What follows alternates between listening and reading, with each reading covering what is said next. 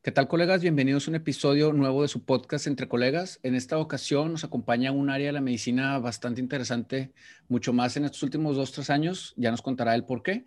Él es Ángel Gutiérrez. Él es el médico jurista, cofundador del Lex Artis Médica. Es una red nacional de médicos abogados y abogados sanitaristas. Eh, él es médico por la Universidad Autónoma de Ciudad de Juárez, abogado por el CEUBA y especializando en Derecho Sanitario eh, por la Universidad Nacional Autónoma de México. Eh, bienvenido Ángel, ¿cómo te encuentras el día de hoy?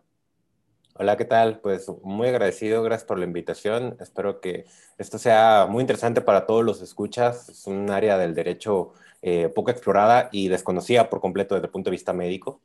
Sí, es correcto. Y sobre todo por, por los dos temas eh, principales que hablaremos que, aunque no seas médico, cuando te enteres de este tipo de detalles, si ya le traes algo de coraje al, sistema de gobierno, que independientemente del presidente que esté en turno, creo que no ha variado. En los últimos tres sexenios la manera de tratar a los médicos ha sido muy similar. Eh, simplemente ahora le tocó al presidente, pero, pero empecemos con el tema que no está totalmente relacionado con el presidente, sino está relacionado con las instituciones de salud. Y para todos los que nos escuchan, vamos a hablar del examen nacional de aspirantes a las residencias médicas, que es un examen que se realiza por todo aquel médico general que quiere aspirar a hacer una especialidad eh, en México. Y pueden ser incluso extranjeros, pero concretamente nos iremos a, los mexicanos. Les, les, platico un breve el contexto. Este examen se suele presentar en septiembre, dependiendo del año, ha cambiado octubre, noviembre por pandemia y demás. Pero eh, Ángel nos va a platicar una situación que hubo, porque el año pasado eh, justo esta convocatoria sale casi siempre en marzo. Si me equivoco en algo, Ángel, me corriges, pero sale la convocatoria en marzo, te dan uno, dos meses, a veces días. Ha ido cambiando cada año la manera en la que te permiten pagar el examen para luego subir documentación de manera electrónica y, y seleccionar una especialidad, modalidad que cambió para este año. Entonces, el año pasado eh, se abre esta convocatoria, todos se inscriben, aproximadamente se gradúan al año de medicina como entre 60 y 80 mil médicos generales, los cuales muchos de ellos aspiran al examen, que se suele pagar a veces plazas de 50 a 70 mil exámenes. Total que se paga, se inscriben y después sale en la convocatoria que se van a dar becas para estudiar en el extranjero. Eh, no se estipula bien cómo, no se estipula bien en dónde, queda como muy al aire pero se menciona cómo van a recibir becas. Entonces, eh, el examen se presenta, eh, suponiendo, por ejemplo, para no ser tan precisos, en septiembre, tú sales del examen con un puntaje y ya tienes los resultados del año pasado, entonces más o menos tienes una media. Se da el puntaje, pero después empiezan a entregar las cartas de selección que tú un mes después recoges y te dicen si pasaste el examen. Eh, existen dos procesos. Un proceso es el que antes de aplicas examen a hospitales privados y cuando sale la tabla de que pasaste el examen, ellos te hablan y entras. Y la segunda opción es que eh, participes en inscripciones a hospitales públicos eh, posterior al examen para ver en qué hospital quedas y dependiendo de muchas cosas, te seleccionan para un hospital. La trama con Ángel empieza cuando muchos colegas se dan cuenta que tienen una plaza, pero se van a ir al extranjero y es ahí donde Ángel quiero que nos cuentes cómo empezaste a involucrarte con, con, estos médicos que tenían su carta de aceptación, pero no sabían a dónde se iban a ir? No, pues em, primero que nada fue eh, un despapalle desde el principio porque por ahí de marzo, de hecho, eh, el gobierno federal dice que desde enero ya tenía el plan de aumentar el número de plazas. Eh, de cierta forma eso es una muy buena noticia porque incrementa las probabilidades de que quienes presenten el ENAR se queden.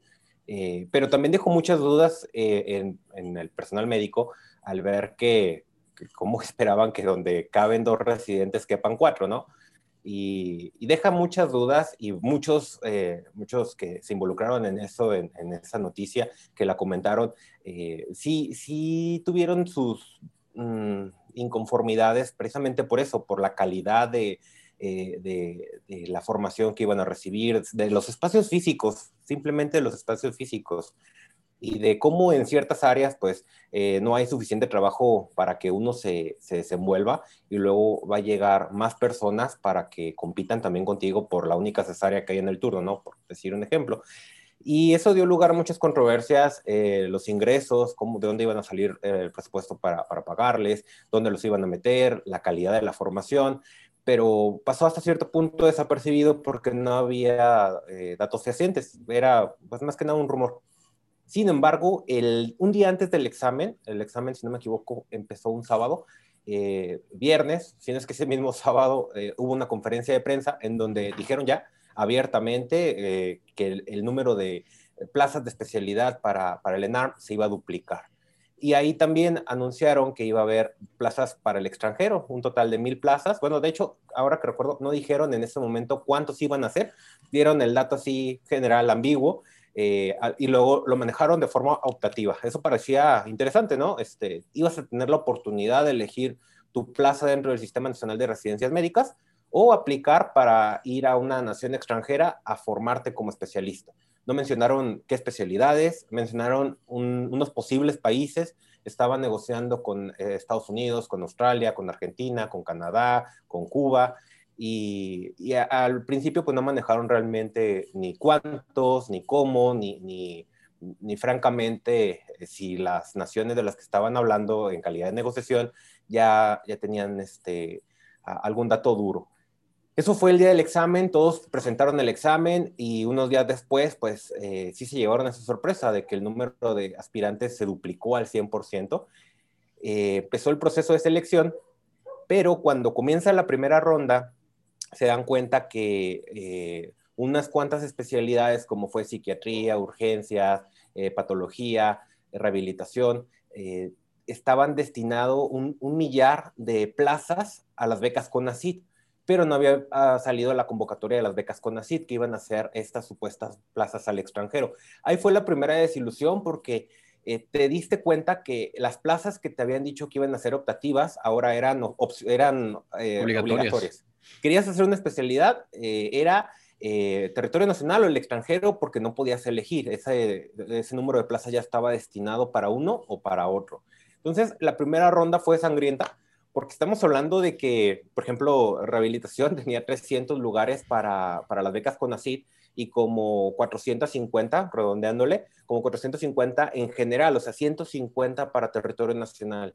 Estamos hablando que por esas 150 plazas en territorio nacional compitieron eh, tres veces más el número de, de aspirantes.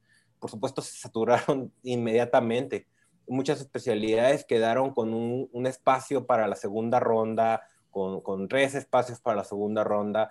Y eso contrasta mucho con el resto de las especialidades, que no quedabas en tu primera opción, en la segunda ronda todavía tenías para elegir, porque había el número exacto de, plazas con el número de, este, de, aspirantes. O sea, era, es lógico, ¿no? No puedes dar un N número de, plazas si no tienes este, la misma cantidad de aspirantes. Si tienes más, entonces, ¿para qué fue el proceso de selección del ENARM, no? Y, eso fue lo que sucedió. La primera ronda de selección había muchos más aspirantes para un número reducido, porque se esperaba que para la segunda ronda, pues los aspirantes se fueran a, una plaza al extranjero. Eh, la segunda desilusión fue que todos esos destinos paradisíacos que se habían ofertado, pues no pasaron. El único lugar que se, que se concretó o que se está concretando porque a la fecha todavía no, no se han ido a, Cuba. Eh, ahorita, ahorita te platico por qué. Este, eh, pues, pues no, desaparecieron. Ni Argentina, ni Estados Unidos, ni Canadá, ni Australia, únicamente Cuba. Y esto fue lo que generó el descontento. Ahí fue cuando me di cuenta.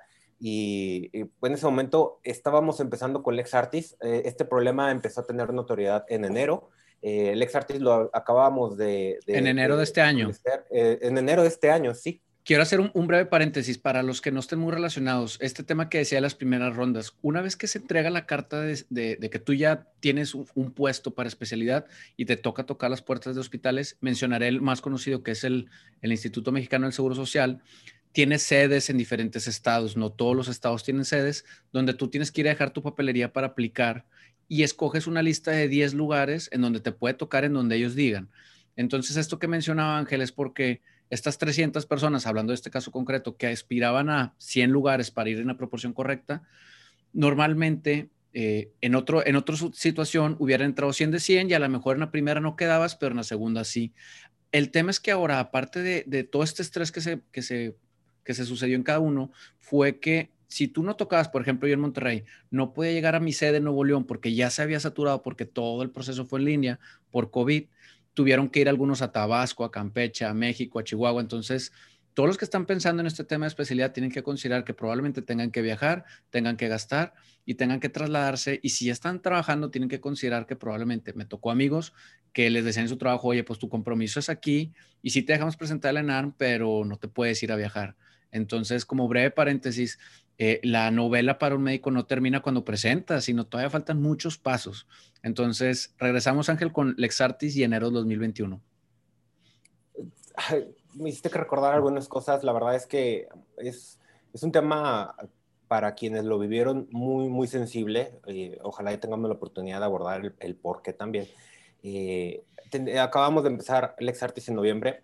Ah, desde que yo estaba estudiando Derecho, estuve haciendo videos de YouTube para divulgar el derecho médico, para compartir lo, poco que sabía, lo que iba aprendiendo, porque en Derecho, y, pues quien haya estudiado Derecho lo sabe, no te enseñan Derecho médico, no te enseñan Derecho sanitario, pero por mi afinidad a, la medicina, obviamente, era una situación que a mí me interesaba particularmente y que veía que había mucho desconocimiento, entonces lo que procuré hacer fue compartir en cápsulas. Cuando me entero de este problema, pues no fue la excepción, hice un video de YouTube, expliqué expliqué eh, la problemática, cómo, cómo se, desarrolló el problema, eh, no solo para que los compañeros médicos lo supieran, porque a final de cuentas quienes lo están viviendo pues son los aspirantes, y, muchas veces somos muy indiferentes con los médicos que o ya hicieron una especialidad o ya tienen un trabajo, una base y los demás pues les importa un cacahuate y hay mucha, mucha falta de cohesión, mucha falta de, pero pues ese es otro tema, ¿verdad?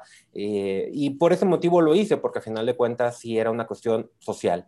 Y esto dio lugar a que ese video se compartiera, que muchos aspirantes afectados se contactaran conmigo y tuve la oportunidad de hacer algunas reuniones con Zoom y platicando con ellos precisamente eh, les ofrecimos la oportunidad o, la opción de promover un amparo para que este acto de autoridad, esta omisión de no garantizar un número exacto de plazas y cambiar ese contrato que se dio inicialmente, porque eh, la convocatoria del ENARM eh, para fines prácticos es un contrato, en el momento en que tú pagas tus derechos, eh, las bases se, asientan y en ningún momento esas bases de la, convocatoria manifestaban que tú te podías ir a otra, a otra sede, manifestaban que tú ibas a competir por una plaza en territorio nacional. Y al cambiarlo arbitrariamente se constituye un acto de autoridad y pues lo puedes impugnar en amparo. Eso fue lo que hicimos, promovimos un amparo, eh, promovimos en realidad dos, promovimos un primero con 10 eh, interesados.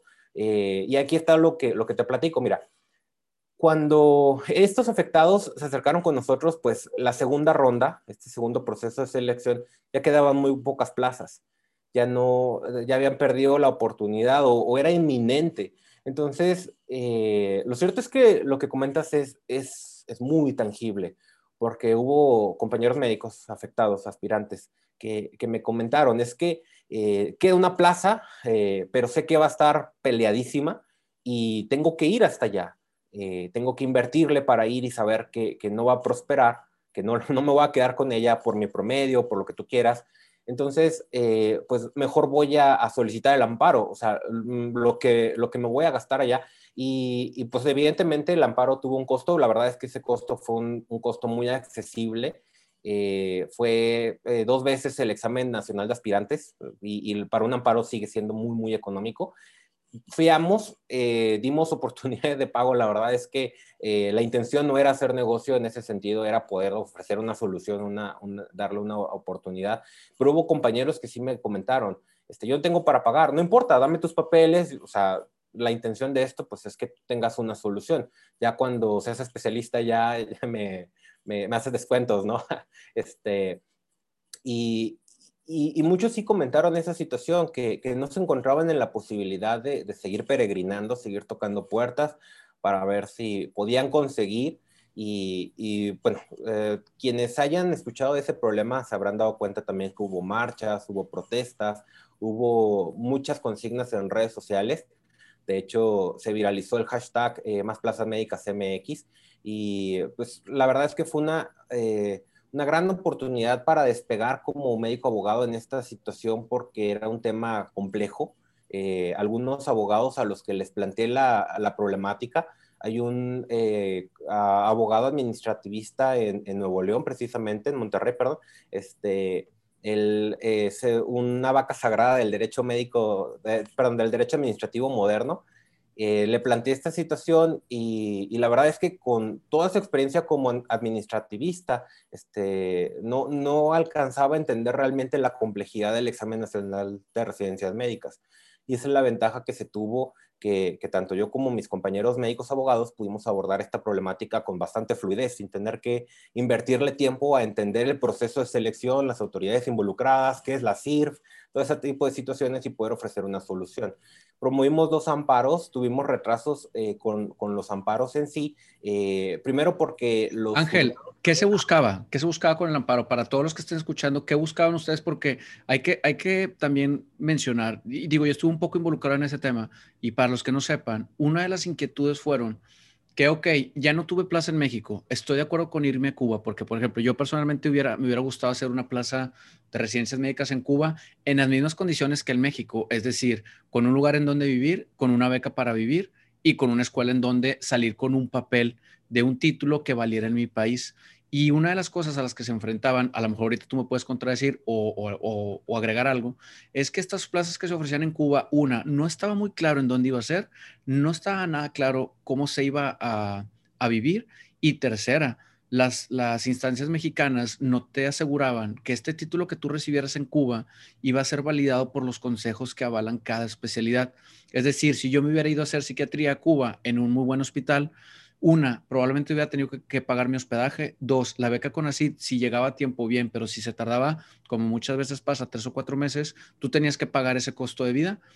Eh, cuatro, no se clarificaba si la beca se iba a dar para no pagar inscripción. Por ejemplo, yo pago inscripción a mi institución educativa, aunque recibo una beca por parte de CONACYT. Entonces, es, y la otra, le inviertes tres, cuatro, cinco años en especialidad, regresas a tu país y resulta que tu título cubano para el Consejo Mexicano del Colegio, no sé, de traumatología, pues no es válido. Entonces, pues hiciste una especialidad, pero no la puedes ejercer porque no tienes cédula profesional mexicana. Entonces, eso fue, creo, a reserva de lo que tú me digas, otro de los conflictos que muchos dijeron, pues yo sí me hubiera ido, pero ¿de qué me sirve que me vaya si no me va a servir prácticamente de nada en la práctica profesional, no?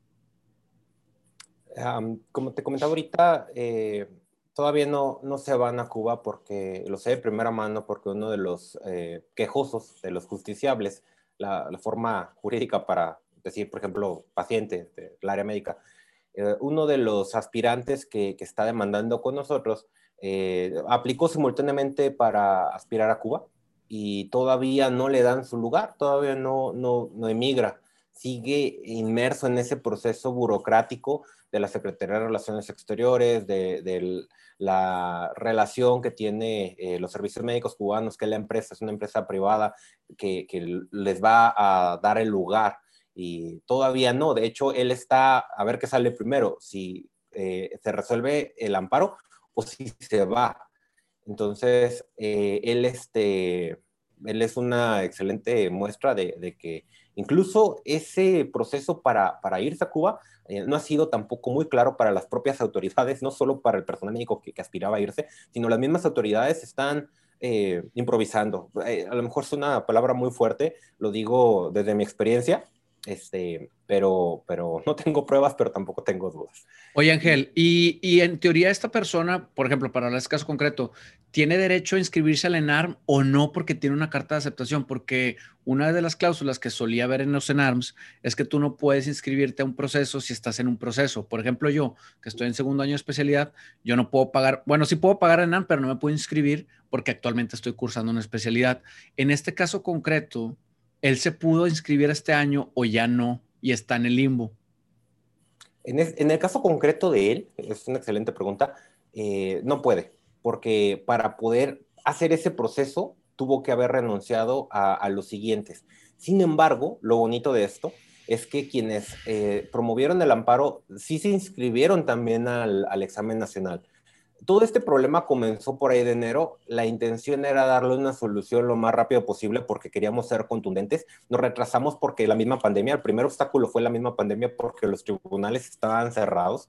Entonces, en ese acto de, los tribunales resolvemos casos urgentes. Eh, nos aceptaron la demanda, la primera, nos la aceptaron y nos dijeron, mira, te la acepto, pero la voy a poner aquí. Cuando tenga tiempo y ganas, la reviso. Nosotros nos quedamos, espérate, promovimos una queja, pasamos de un juzgado a un tribunal, que, es este, jerárquicamente superior, donde promovimos la queja. Al hacer eso, lo que le decíamos al tribunal es, mira, este juzgado aceptó la queja, la, demanda, pero no la quiere resolver que porque no es urgente y le dijimos al tribunal, esto es súper urgente porque estamos hablando de que eh, peligran epidemiólogos, que en el contexto de la pandemia, pues es necesario, ¿verdad? Que se formen epidemiólogos. Eh, estamos hablando de psiquiatras, que también por la cuestión del confinamiento social se requiere más personal especializado en esa área. Eh, estamos hablando de que están obstaculizando la formación de rehabilitadores, que también por las secuelas del COVID son indispensables. Eh, o sea, dimos argumentos en donde los tribunales dijeron, ¿sabes qué? Le dijeron al juzgado, ¿sabes qué? Tiene razón, esto es urgente, admítelo y empieza a revisarlo ya. Entonces, sí nos retrasamos como unos 15 días, tres semanas en que simplemente lo admitieran, ni siquiera lo habían admitido por ese detalle. Y el problema también es que ese desconocimiento de las leyes, como no la admitieron de lleno y tuvimos que irnos a la queja, eh, pues muchos dijeron, no, les negaron el amparo, no lo admitieron, lo rechazaron, pero no tenía nada que ver con que lo hayan admitido o no, simplemente que por esa situación de urgencia eh, lo, lo relegaron un poco. Cuando el tribunal dice, no, no, no, esto se tiene que resolver ya, el juzgado dice, bueno, está bien, lo admito y empiezo a darle trámite. Ya cuando lo empieza a dar trámite, lo primero que hace el juzgado en, la suspensión es, ¿sabes qué? Tu constancia tiene una vigencia, se vence en febrero, eh, vamos a interrumpir, vamos a ponerle pausa a esa vigencia para que siga siendo vigente. Entonces, eh, esa primera oportunidad que teníamos se consumió en, esa vigencia de la póliza, entonces tuvimos que irnos hasta la sentencia, que es lo que estamos esperando ahorita. Entonces, para fines de esta primera demanda, los, bueno, y la segunda, los aspirantes eh, no están propiamente aceptados en el ENARM, porque a final de cuentas no pasaron por ese proceso de selección en donde ya los, eh, ya tienen una, una, plaza y están en ese proceso, valga la, valga la explicación. Entonces, ellos pudieron inscribirse al segundo ENARM, al, al de este año, para presentar el examen a finales de, septiembre, de noviembre, según se comporta la pandemia. Ellos sí tuvieron esa oportunidad de, promover el amparo como segunda oportunidad, como mm, plan de respaldo, que no estoy diciendo que vayamos a fallar, por supuesto, pero y, y, me preguntaron mi opinión y yo le dije, pues yo en su lugar, porque al final de cuentas tengo bata, yo en su lugar, este, no pongo todos los huevos en una sola canasta. vamos a buscar oportunidades, yo les sugiero eso, si están en esa posibilidad, eh, vale la pena, estamos hablando de su futuro, no me voy a, parar el cuello, les voy a decir, soy infalible, porque tal vez lo logramos, bueno, la idea es lograrlo, por supuesto, pero eh, no sé cuándo, puede que sea eh, después de marzo, puede que nos tardemos un año, puede que sea antes de que presenten el examen, entonces mi sugerencia fue esa, entonces estos aspirantes, muchos de ellos sí presentaron, sí van a presentar el examen eh, como plan B, como plan de respaldo. Sin embargo, las expectativas que tenemos es que eh, se resuelva en uno, dos, máximo tres meses, definitivamente antes de septiembre. Ojalá que sí, ojalá que sea favorable, pero fíjate que a mí algo que se me hace muy triste es que ah, hoy en día es muy fácil hacer todo electrónicamente. ¿Y, ¿Y a dónde voy? Porque pues hay que buscar una solución y plantear una solución a futuro. Si se presentan 100 lugares, por ejemplo, a nivel nacional de plazas, muchas veces entran 100, pero a los dos o tres meses renuncian más o menos un 10 al 20% de los especialistas. Entonces, para el día que se presenta el ENAR, en realidad ya hay 20 plazas libres. Entonces, porque aquí el tema es que si antes se daban 100 plazas y para el año pasado se dieron 200, el puntaje, para los que no estén muy relacionados, iba, por ejemplo, de 85 a 70, el máximo 85, el mínimo 70. Pero ahora como fueron el doble, el puntaje inferior bajó a 60. Entonces a lo mejor una de estas personas, y digo a lo mejor porque a veces el primer lugar no encuentra lugar, pero bueno, vámonos a lo general. Esta persona que pasó con 62 de promedio, que no alcanzó plaza, que ahorita está buscando una, pues a lo mejor podría competir por estas 20 plazas que se liberan de la gente que renuncia. Yo alguna vez hice una consulta pública a, la, Secretaría de Salud Federal para preguntar cuánta gente había renunciado según sus estadísticas en los últimos cinco años. Y me contestó que nadie había renunciado, y, porque lo tramité a través del IFAI. Y dices tú, no puede ser que tú me digas cuando yo al lado mío tengo tres personas que renunciaron, que nadie ha renunciado, ¿verdad? Entonces, no se está censando cuántas plazas se van quedando o a lo mejor no se está haciendo de manera transparente, pero seis meses después del ingreso, que la gente ingresa en marzo, hay muchas plazas que quedan despobladas y luego los R's mayores pues necesitan de gente abajo para que lo ayude. Entonces, también creo que si se quisiera resolver, hay la manera de cómo resolver si estas plazas que quedaron, que muchas veces son en hospitales muy buenos, de alguien que renunció por alguna situación personal, y ahí es donde podrías acomodarlos y, respetar su proceso. Entonces, también creo que es falta de, ganas por parte de voluntad. falta de voluntad. De voluntad por la Secretaría porque es muy fácil resolverlo. Eh, mira, eh, vamos detrás de bambalinas, hablando sobre este problema jurídicamente.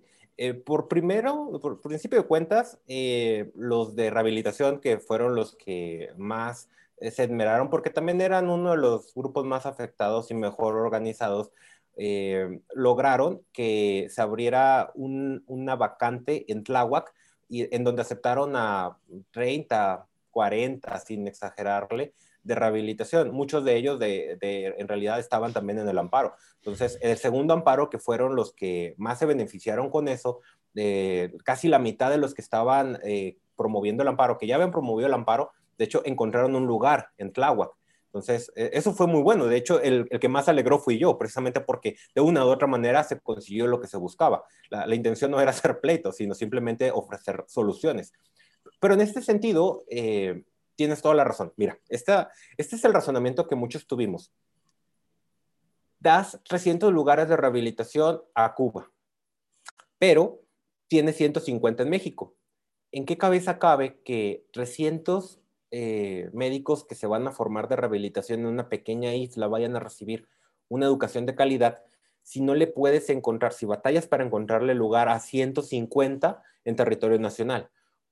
¿Por qué cangrejos mm, esperas que Cuba sí te vaya a admitir esa cantidad que, que sin duda va a superar su capacidad operativa, su infraestructura, su sistema de salud? Para formar este tipo de profesionistas cuando en México, que es muchísimo más vasto, no, no les puedes encontrar lugar. Entonces, ese era uno de los planteamientos que teníamos, que se materializó cuando se abrió esta, esta plaza en Tláhuac, porque al abrirse, eh, y, y, esto también fue bueno para ellos, no les encontraron lugar a todos en esta plaza eh, pero ya los habían aceptado porque abrieron ese número de vacantes, entonces la mitad tuvieron que, tuvieron que mandarlos a unidades de rehabilitación del Teletón, que, que, a final de cuentas estuvo muy bien. De hecho, este, a título personal creo que les fue mejor a los que se fueron al Teletón que a los que se quedaron en Tláhuac, porque ellos sí estaban, pues, por decirlo de alguna manera, hacinados. En, en, un área de reciente creación, sin un verdadero plan de estudios, una verdadera este, estructura para formarlos, pero ese, ese es el planteamiento, ¿no?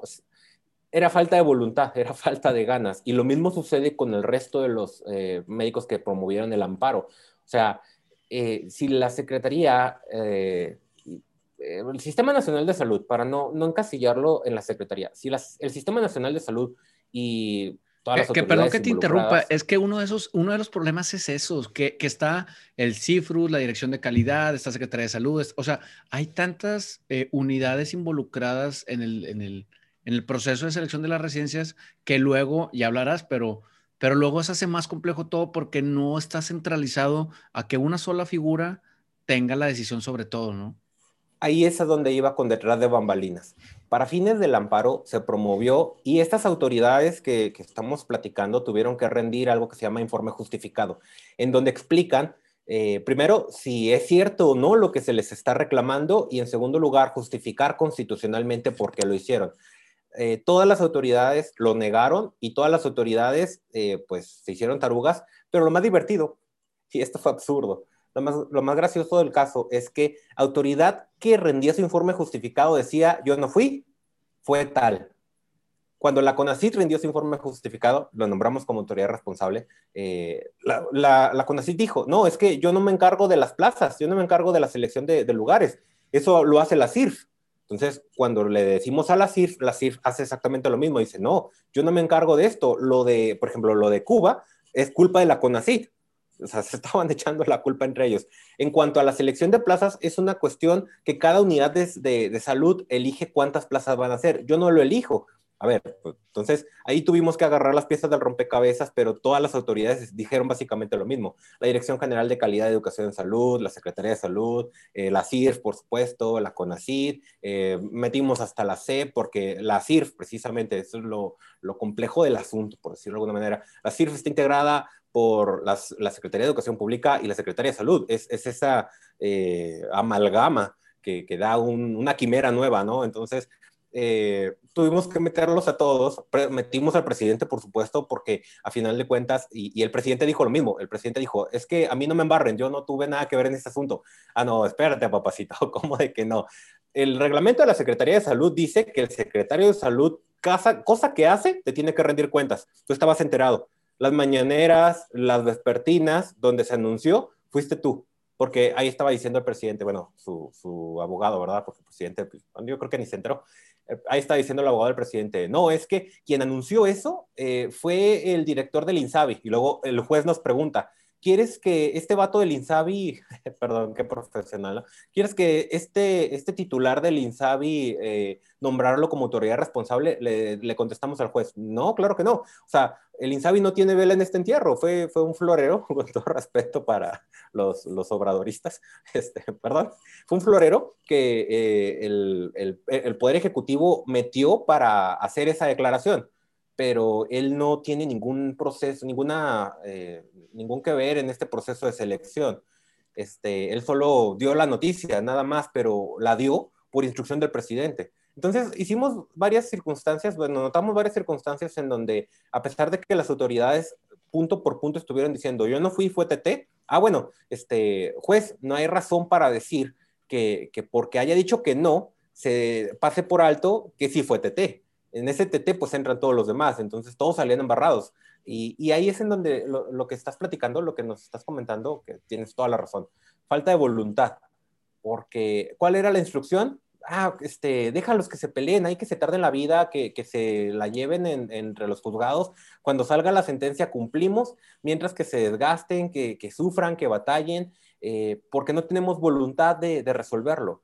Y, eso, eso, es lo que pasó, por ejemplo, con las vacunas en Nuevo León, ahorita que, que lo adelantaste, que la autoridad responsable eh, fue muy consciente, le llegó la demanda y antes de que se hiciera grande el pleito, lo que hizo fue pues resolver el problema.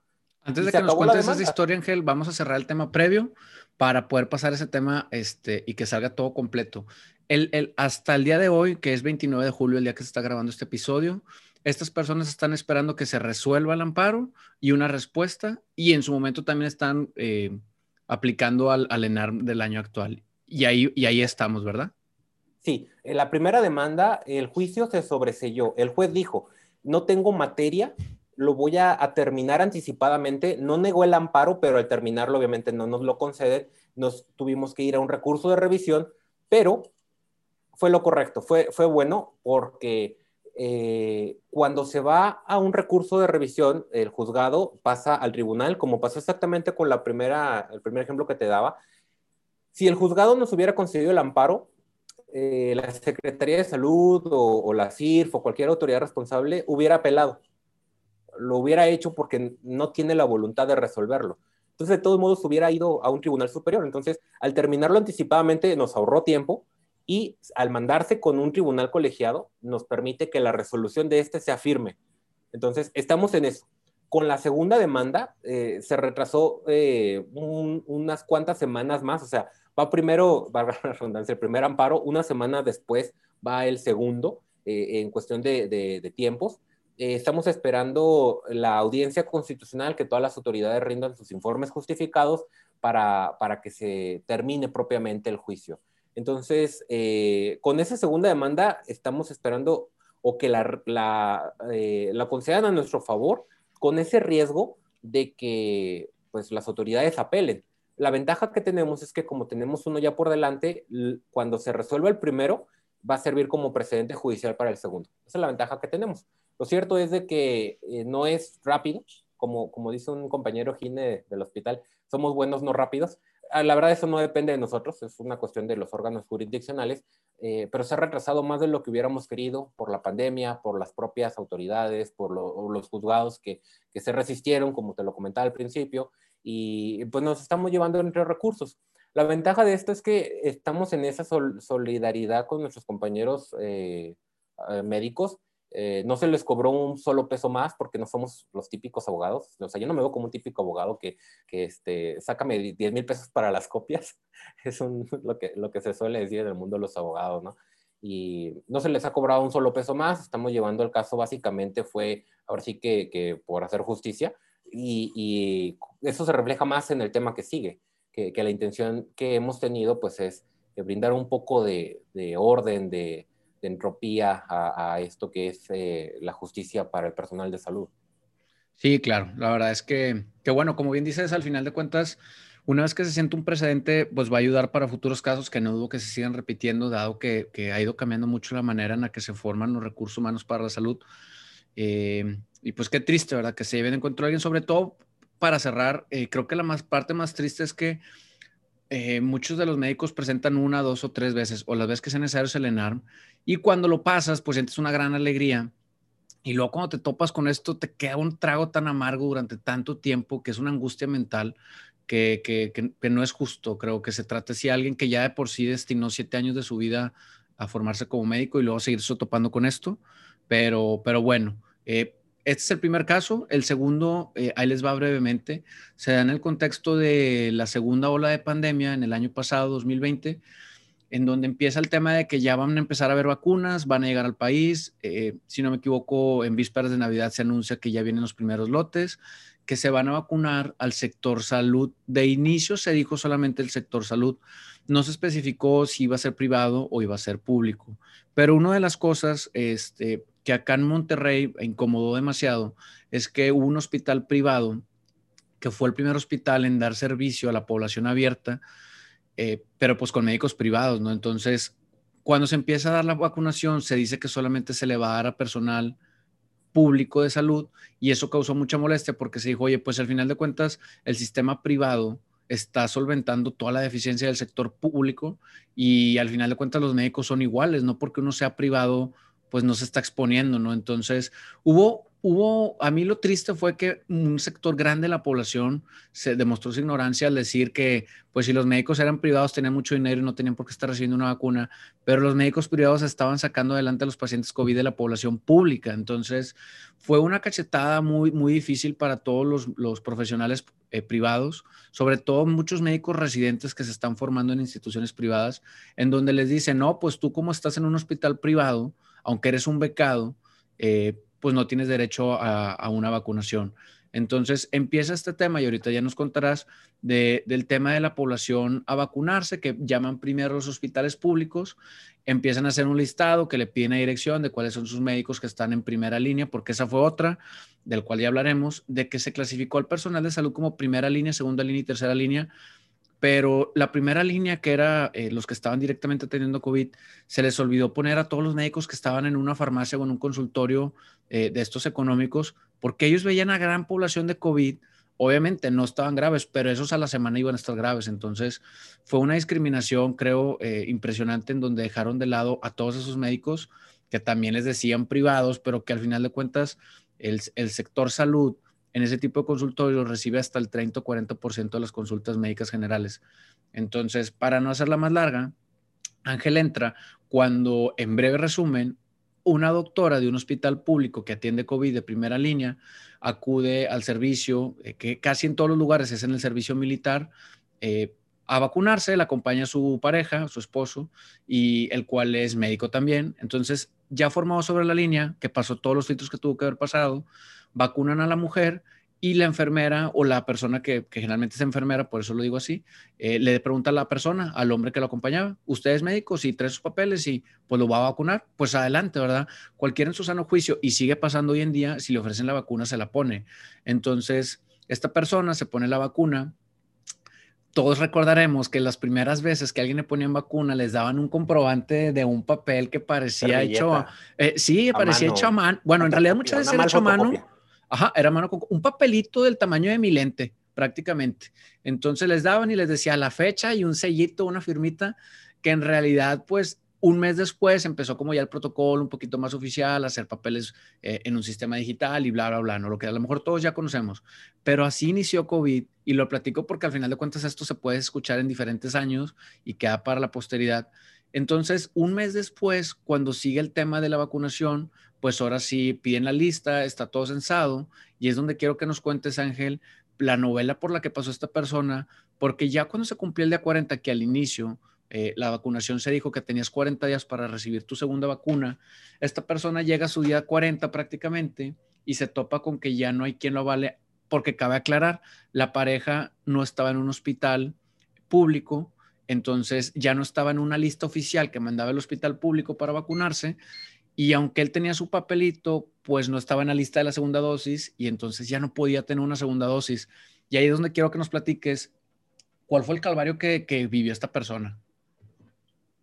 Bueno, me, eh, es, un, es un buen amigo, no, no grabando. Este, fue un buen amigo que una, una tarde de domingo me dice, Doc, no puedo, eh, tengo un problema, necesito la segunda dosis, no hay forma alguna de que me la garanticen porque ya toqué puertas, ya pregunté en todos lados.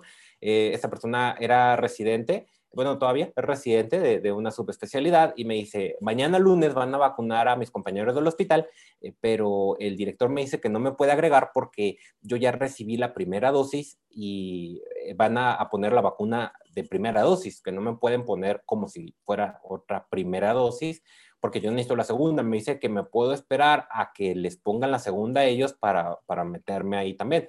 Este, me dice, ¿qué puedo hacer? Porque pues mm, ya, ya no sé qué hacer, básicamente.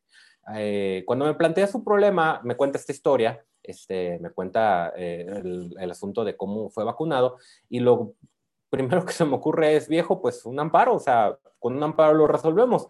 En dos patadas esa tarde domingo le, hice el amparo, eh, lo promovimos electrónicamente porque, pues, bendito siglo XXI, todo, todo se hace ya en línea, lo promovimos electrónicamente el juez lo recibe ese mismo día y lo admite, nos dan aviso de que ya, ya está en trámite. No lo pudimos ver hasta el día siguiente porque pues seguía siendo domingo en la tarde, día inhábil, no, no había gente de sistemas. Este, los tribunales también hacen guardias para cosas urgentes, eh, como, como los hospitales. Un amigo se sorprendió, este, haciendo un pequeño paréntesis, de que promovió un amparo eh, un fin de semana como a medianoche, el primero de, mayo, el día del trabajo. Este, y me lo admitieron en el mismo día, dos horas de, se tardaron en, darme la, suspensión. No lo podía creer, ¿no? Porque este, pues pensaba que, los juzgados nada más de horario oficina, ¿no? Pero no, este, trabajan todos los días, eh, solo que no pudimos recibir esa notificación ese mismo día hasta el lunes. Le digo, no, no se estrese, viejo. El, mañana temprano nos llega la suspensión y seguramente, porque así tiene que ser, eh, esa suspensión va a ser la orden de que se vacune junto con sus compañeros del hospital. Cuando llega en la mañana, pues descargo la información, veo el expediente, ya lo habían subido al sistema y pues no, el juez eh, nos estaba preguntando más información, nos estaba preguntando si queríamos que el, director del hospital fuera autoridad responsable. Pues ya, le dijimos que no, porque, o sea, eh, es lo que no entienden los jueces. Este, bueno, creo que necesito hacer un contexto. Los jueces no son expertos en todo, los abogados tenemos que darles toda la información que ellos requieran para que ellos resuelvan adecuadamente. Eh, lo que te planteaba este, antes de, esta conversación es de que la demanda de los aspirantes del ENAR, pues hizo una demanda de 40 hojas, eso es un montón, o sea, fue súper densa, pero porque necesitaba, o sea, yo lo entendía, yo lo comprendo, pero necesitaba explicárselo al juez. De hecho, en, varias demandas que he hecho he tenido que hacer hasta cosas como diagramas de flujo para explicarle a los jueces cómo funciona el mundo médico, porque es, algo relativamente complicado, cómo, llevarlos de la mano, ¿no? Entonces, eh, lo que no, el juez no sabía y yo no consideré necesario planteárselo es de que este, el director de este hospital, pues, no tenía a su disposición la vacuna. Eh, él solo iba a dar una lista, pero a su personal lo iban a vacunar en un hospital diferente.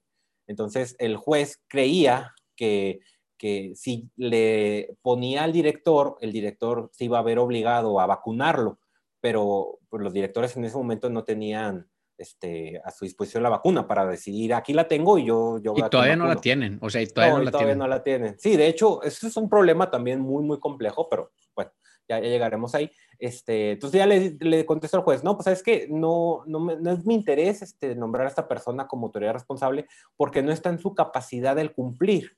Si tú le das la orden, vacúnalo, pues él va a decir, ¿cómo? O sea, pues ¿de dónde? Pues digo, a menos de que lo lleve de la mano en un avión a Estados Unidos porque Estados Unidos nos vacuna a, muchísimos mexicanos, ¿no? En ese momento todavía no, porque estamos hablando de, este, de febrero, principios de febrero este, ya, ya en este contexto como quiera, pero eso, eso le contestamos al juez, entonces el juez ya recibe esa contestación y le digo a mi camarada, este, no te estreses, ahorita nos contesta el juez. Sí, nos contestó al día siguiente y la respuesta que nos dio, este, ya esperando ya que salga la orden porque ya se iba a acabar ese periodo de vacunación para su hospital, el juez ahora nos, nos pregunta, nos hace tres preguntas, pero una fue la que, ah, ah, con todo respeto, me enchiló, preguntó esto explícame las circunstancias en las que esta persona se vacunó. Cuando veo eso, le digo a mi camarada viejo, aquí hay un problema. O sea, este, no nací ayer. ya sé por dónde va este, este juez. Lo que está buscando es un motivo para negarte el amparo, porque este, nada tiene que ver el cómo te vacunaste. O sea, y yo se lo voy a contestar, pero, pero eh, creo que este juez anda de, de muy mala onda y está buscando pretextos. Entonces al juez le contestamos, mira, se vacunó así, porque estás preguntando y pues te, tengo que responder. Fueron estas circunstancias, pero nada tiene que ver el cómo se vacunó. Él, no pagó por principio de cuentas, eh, no fue un acto de corrupción, él no se metió a la fila, fue una eh, decisión de la vacunadora. La, persona que estaba este, administrando la vacuna tenía la facultad de decidirlo, haciendo ese, ese discernimiento, decidió que esta persona se vacunara y eso no es atribuible a él, no es imputable a él, no es su culpa. Por otro lado, ya recibió la primera dosis. Estamos hablando ya no de una cuestión de la política nacional de vacunación, de quién va primero, estamos hablando de que él ya vacunado necesita la segunda dosis para garantizar la eficacia del medicamento, porque es un producto químico, un producto farmacéutico. El que lo diseñó estableció que así tenía que ser y tú tienes que garantizar ese cumplimiento independientemente de cómo sucedió. Así se lo explicamos al juez y días después, tómala. Eso fue lo que pasó. El juez nos dijo, no, el compa se saltó la fila, no al lugar y nos negó la suspensión. Cuando te niegan la suspensión, pues procede un recurso. Eso fue lo que hicimos. Le digo a mi camarada viejo, no hay problema, promovemos una queja. La queja eh, se tiene que integrar el expediente, una cuestión procesal, y en 48 horas, de nuevo, la jerarquía, el juzgado dice que no, vamos a ver qué dice el tribunal. El tribunal colegiado resuelve la queja, tiene 48 horas en este, en este asunto, tiene 48 horas y en 48 horas vas a ver que te van a decir que sí, porque pues, era muy obvio, ¿no? Entonces, pues, hicimos eso. Se tardó un mes el desgraciado juez en completar el expediente y en enviarlo al tribunal. Se tardó un mes, lo que debía de resolverse en tres días, dos días, se resolvió en un mes completo llega al tribunal y el tribunal hace, lo mismo, lo que, lo que te comentaba, o sea, eh, resuelve la queja y le dice al juzgado, oye, o sea, vacúnalo, ¿qué te pasa? Vacúnalo. Eh, por lo que, lo que él está diciendo es correcto, es, una, es un reclamo eh, lógico. Y usaron otro argumento, eso, eso no lo dije yo, fue de cosecha del tribunal. los tribunales dijeron, este, el Estado ya invirtió dinero en esa vacuna y si no se completa la dosis se va a desperdiciar. Vacúnalo, también es por cuestión de finanzas, no es por cuestión solamente de, su seguridad, de, que, sí, cierto, no, no importa cómo fue que se vacunó, ya se vacunó. Eh, si consideras que hubo un delito, que se necesita hacer algo, investigalo, pero no por eso lo puedes este, privar de su derecho de acceso a la salud. Eso fue lo que sucedió. Entonces, eh, ese asunto se, volvió famoso, el Reforma publicó una nota de mi cuate incluso. Eh, esa nota fue muy tendenciosa precisamente porque eh, el encabezado era Américo se salta la fila para recibir la segunda dosis de vacunación. Eh, esa nota precisamente decía eso, que iba a, ser sujeto de un proceso de investigación que pues, nunca pasó, o sea, tontería del, del diario este, iba a ser sujeto de un proceso de investigación porque posiblemente fuera un acto de corrupción el que él incurrió por haberse saltado la fila. No, nada que ver con eso, pero sí fue un caso muy sonado. El asunto es que eso, resolver ese problema, me dio pie a decir, bueno, o sea, ya eh, resolvimos un problema de una segunda dosis de, una, de un médico del sector salud. Se puede dar solución también al médico privado para la primera dosis Entonces empecé a promover en redes sociales, si había algún interesado que quisiera eh, que, le, promoviera el amparo para, para recibir la vacuna. Eh, tristemente, eh, nadie me dijo que sí, entonces pues, le pregunté a un amigo, se me hizo fácil, le pregunté a un amigo, él, vive en Cancún, es compañero de la facultad, es médico privado y es, es médico privado estereotipo. Tiene su maletín, va a los domicilios, no tiene consultorio propio, este, un estereotipo de médico privado de, de maletín. Entonces le pregunté, ¿ya te vacunaron? Sabía que no. Este, no, no me han vacunado, ¿quieres que te promueva un amparo? A ver, ¿de qué va? Pues ya le empecé a explicar, ¿no? Y me tomó la palabra, igual era un domingo, ese mismo día le, hice el amparo, lo promovimos y con él empecé a trabajar precisamente por eso.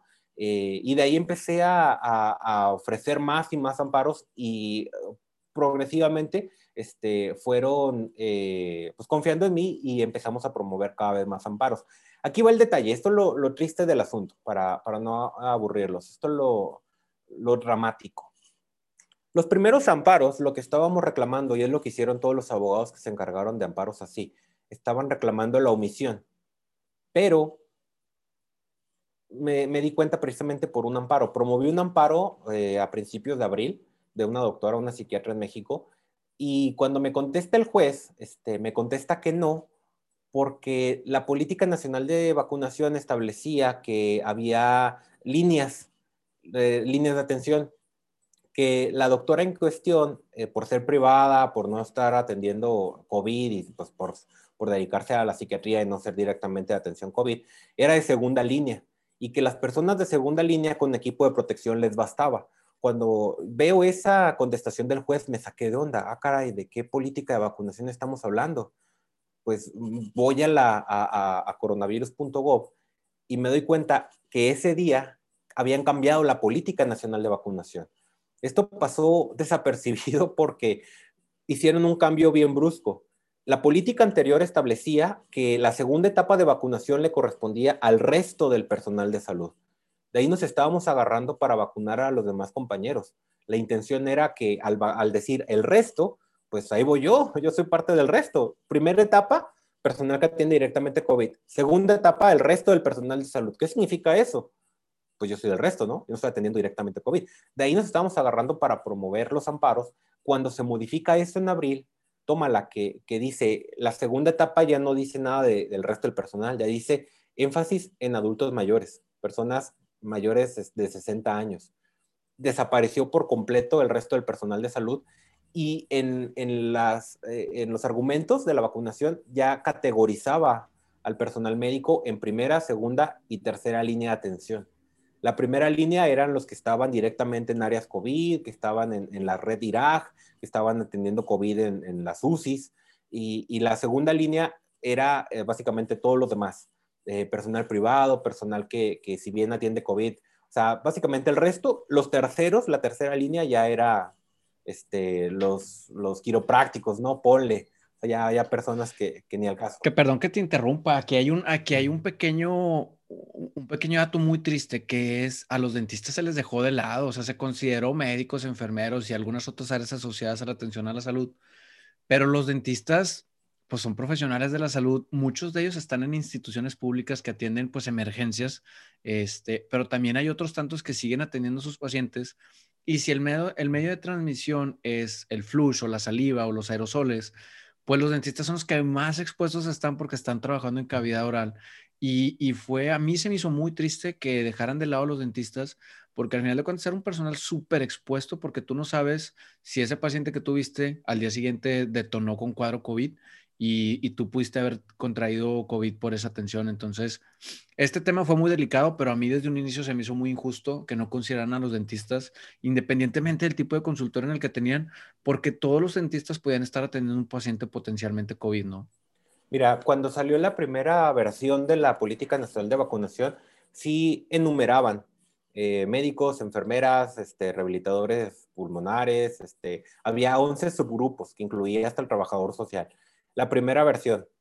Ahí es en donde no aparecía el dentista. Algo que pasó desapercibido es que en la segunda versión, bueno, en la versión 4, en realidad era la versión 4, porque ya se había modificado varias veces, pero para fines prácticos la segunda versión, ¿no? Lo que nos interesa. En esta segunda versión, eh, cuando se excluye al médico de segundo nivel, cometen un error, porque aquí sí incluyen a los dentistas.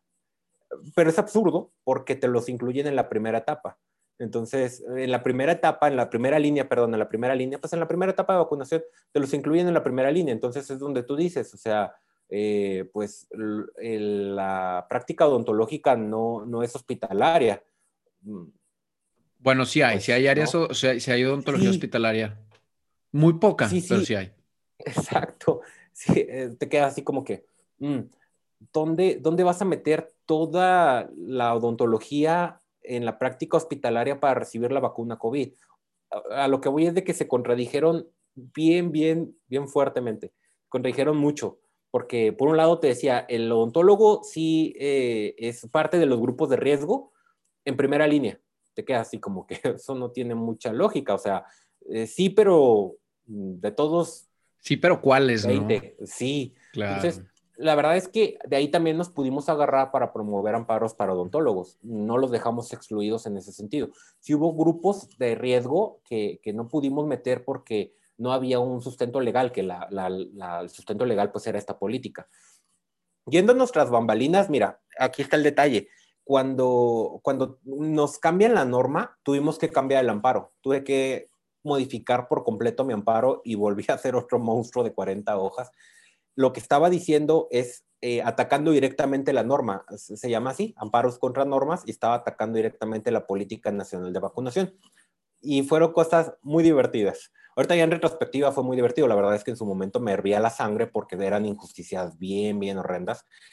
Mira, lo que decía la política nacional de vacunación era, esta clasificación en primera, segunda tercera línea no puede ser discriminatoria porque otros países lo hacen y te ponían una liga para, para la estrategia de vacunación de Canadá.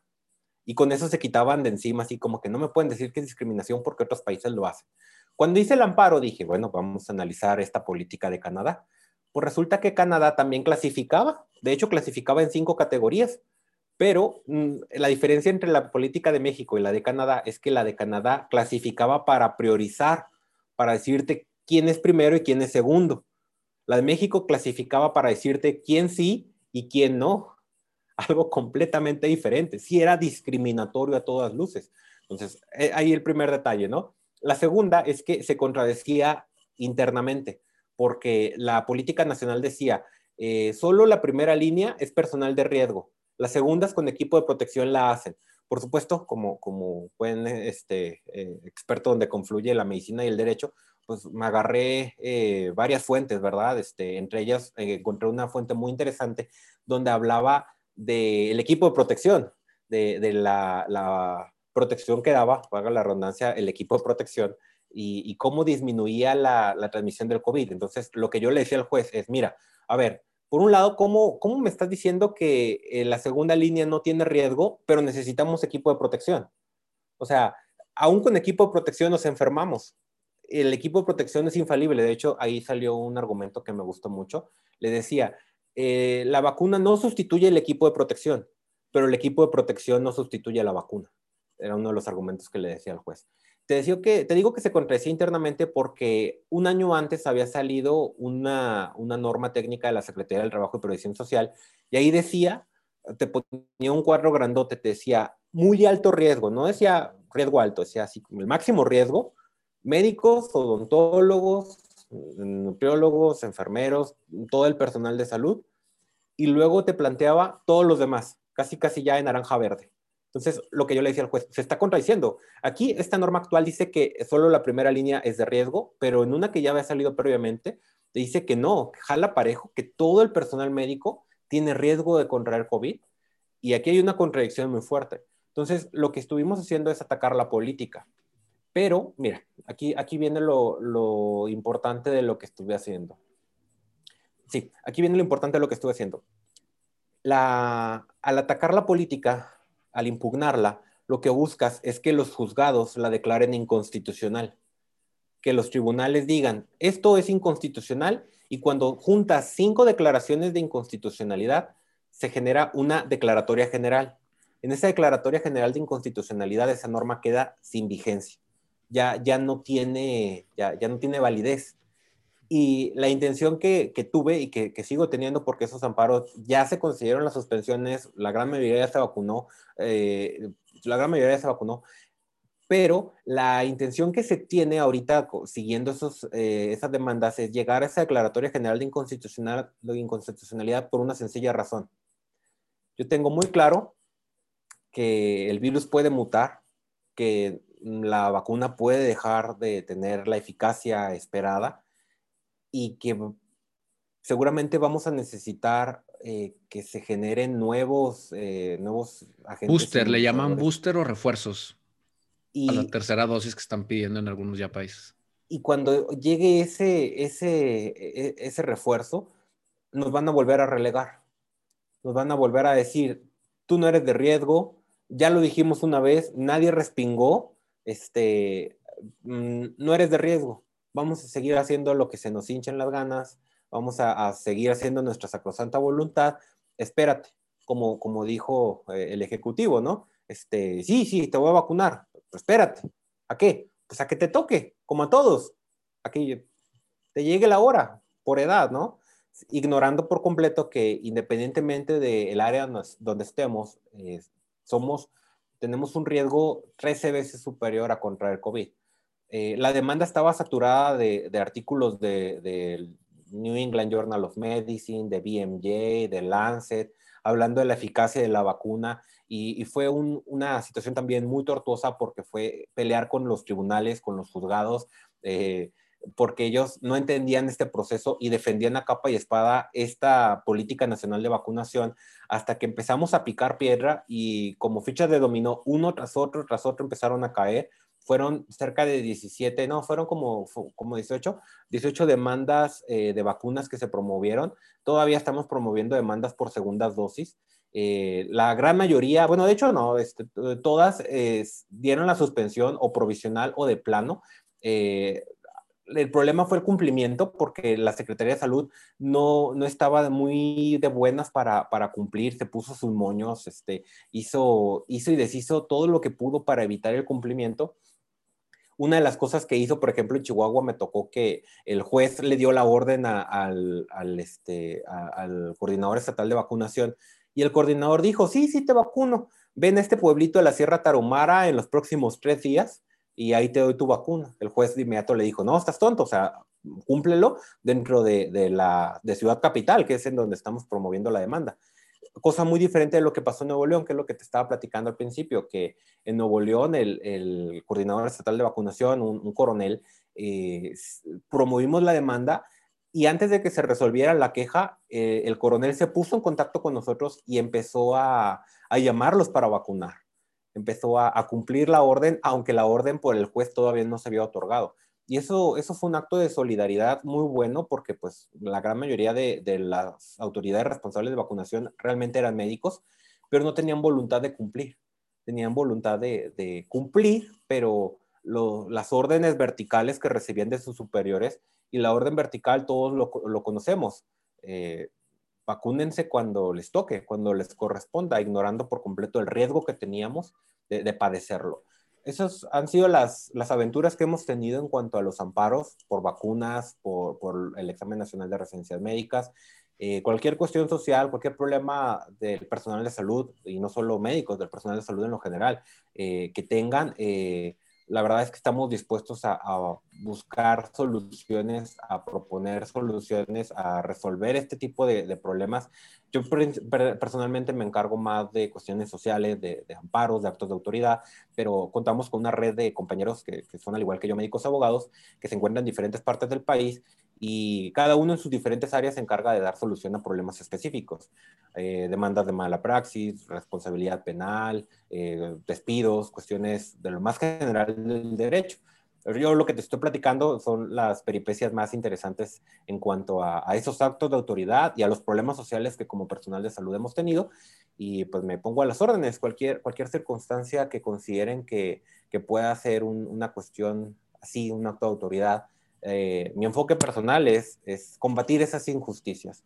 Básicamente ese es el, el, motivo por el que hago lo que hago, combatir las injusticias del personal de salud.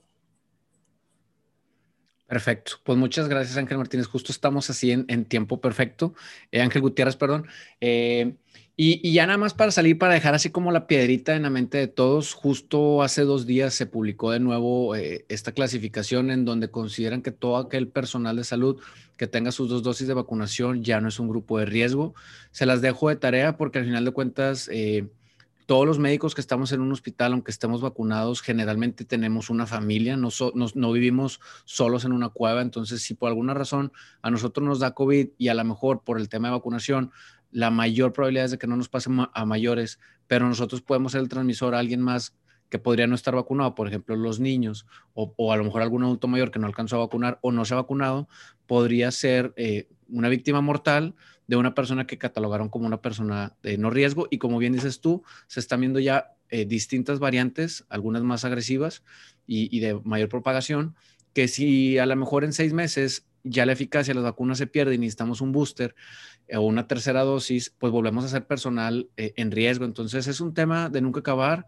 Creo que grabaremos más episodios de esto, pero pues por cuestiones de compromisos este, míos, tenemos que terminar aquí el episodio. No sé si hay algo más con lo que quieras terminar, Ángel, antes de, terminar el primer episodio. No, al contrario, gracias por la oportunidad de platicar estas historias, estas anécdotas. Lo triste es que falta más conocimiento de de que estas injusticias se pueden llevar ante tribunales. Lo digo porque no estoy para nada peleado con la protesta social, de hecho es, algo, eh, es un ejercicio que se tiene que desarrollar, que, necesitamos más cohesión. Si hiciéramos eh, más, si tuviéramos más eh, unidad en ese sentido y exigiéramos nuestros derechos de una forma más consistente y firme, mm, pues definitivamente ni los tribunales se necesitan. Pero lo cierto es que, eh, como solemos ser muy pocos los médicos que protestamos, las autoridades pues no nos pelan. Y eso, eso no lo digo eh, de mala onda, es, es, lo, que, lo que se percibe. Y en ese sentido, cuando no hay suficiente intensidad de la protesta social, hay esa alternativa que es el postular este tipo de problemas ante las autoridades jurisdiccionales y es ahí en donde entro yo y entran mis compañeros, no solo médicos abogados, sino abogados en general, porque eh, pues el personal médico le tiene miedo a los abogados. independientemente de que también sean compañeros médicos, se le tiene miedo a los abogados. No, no veo la razón por la cual haya que temerles, al contrario, estamos eh, dispuestos a resolver este tipo de problemas. Y sí hay que tener más en, mente eh, que es una solución que vale la pena explorar, que si bien no es rápida, es contundente, porque al final de cuentas de eso se trata la división de poderes. El Ejecutivo no puede hacer lo que se le pegue la gana, ni el Legislativo puede dictar las leyes que se le peguen la gana sin que eh, se pueda hacer una acción judicial por ese tercer poder que muchas veces no tomamos en consideración. Así que gracias, gracias por la oportunidad de, platicar estas aventuras, estas anécdotas y ojalá que, la conclusión sea esa, que, se quede en la mente de cada uno de nuestros compañeros del área de la salud, eh, a no tener que agachar la mirada, doblar las manos, eh, agachar la cabeza y aguantarnos, tragar saliva y, que podamos eh, buscar otras alternativas para resolver nuestros problemas legales. Perfecto. Muchas gracias, Ángel. Nos veremos para un próximo episodio. Ya verás que sí, porque hay muchos temas de qué hablar. de inicio, muchas gracias por acompañarnos y muchas gracias a todos los compañeros que han llegado hasta este punto del episodio. Les agradecería que compartieran este episodio en sus redes sociales para poder llegar a más colegas y crecer esta comunidad. Nos vemos la próxima semana. Gracias por acompañarnos a seguir viviendo nuestra misión.